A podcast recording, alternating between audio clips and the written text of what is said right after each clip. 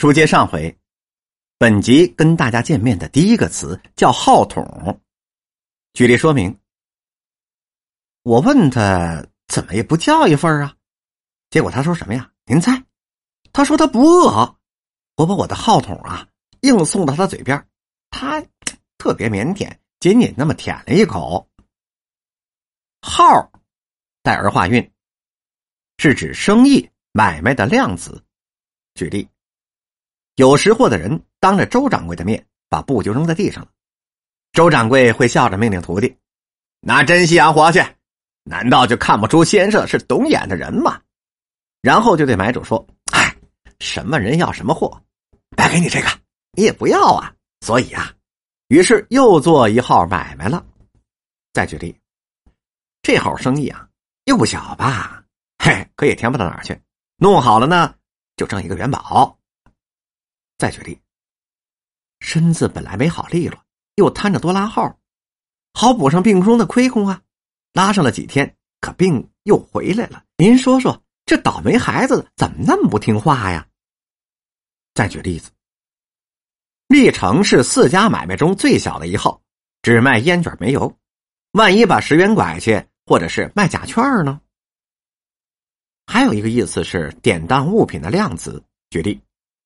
可是这一次啊，当铺不要这面镜子，告诉我再添一号来。我懂得什么叫一号啊，把镜子搂在胸前，我拼命的往家里撒丫子跑。妈妈哭了，她找不到第二件东西了。还有一个意思是为写上标明，转指事先约定的。我们举例说明，这几样都各包号上名字了，但那一包人参固然是上好的，只是年代太沉了。再举例，看着壶盖里面的号，照假没有啊？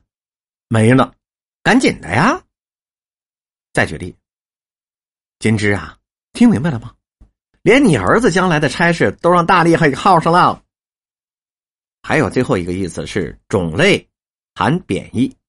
举例，马启绝不做爸爸那号傻事，可是他就是这么一号人呢。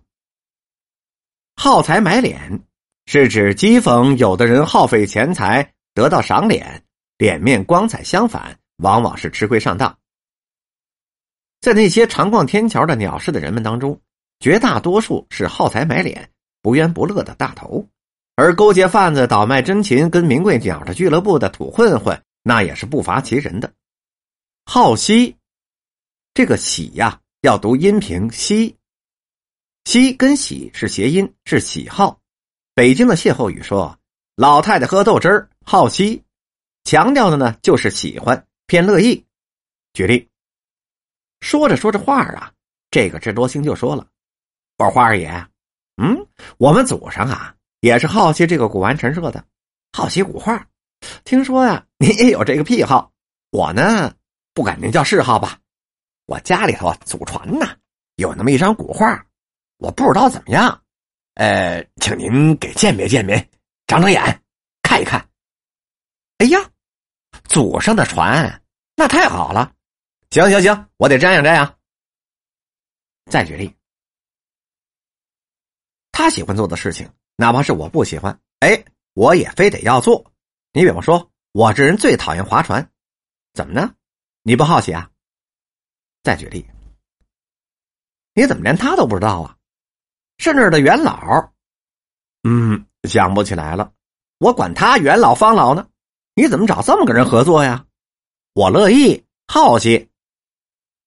耗子的耗是指拖延、延迟时间。举例，这个当啊，是越耗雨越不住，雨是越不住就水越加场啊。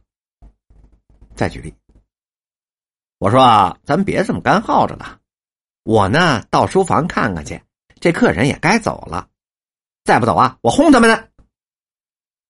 再举例，他们老爷们儿太饿了，耗一个月的这点银子还不痛痛快快的给你？还有一个意思是指消磨时间，等待某个时刻。举例，反正啊，他只要没跟别人登记，我就非娶了他不可。这么多日子我都耗过来了，我还在外耗吗？我不怕。男大当婚，女大当嫁，该准备娶儿媳妇了。你想让他耗到什么时候啊？再举例，哎，这都几点了，老耗着老耗着，有劲吗？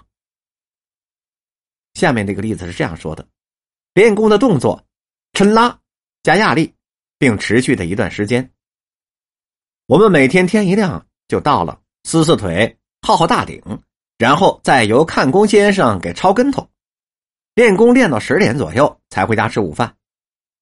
还有一个意思是这样的：这天呢，他就进了太平湖，刘宝利已经练了一遍功了，正好把一条腿压在树上耗着呢。程连宝每次拿大鼎要耗两百个字，这才算结束。那时候啊，谁也没有手表，不是没法计算时间。师傅呢，就把右脚翘起来，往地上拍两下，这就算是一个字。本集播讲完毕。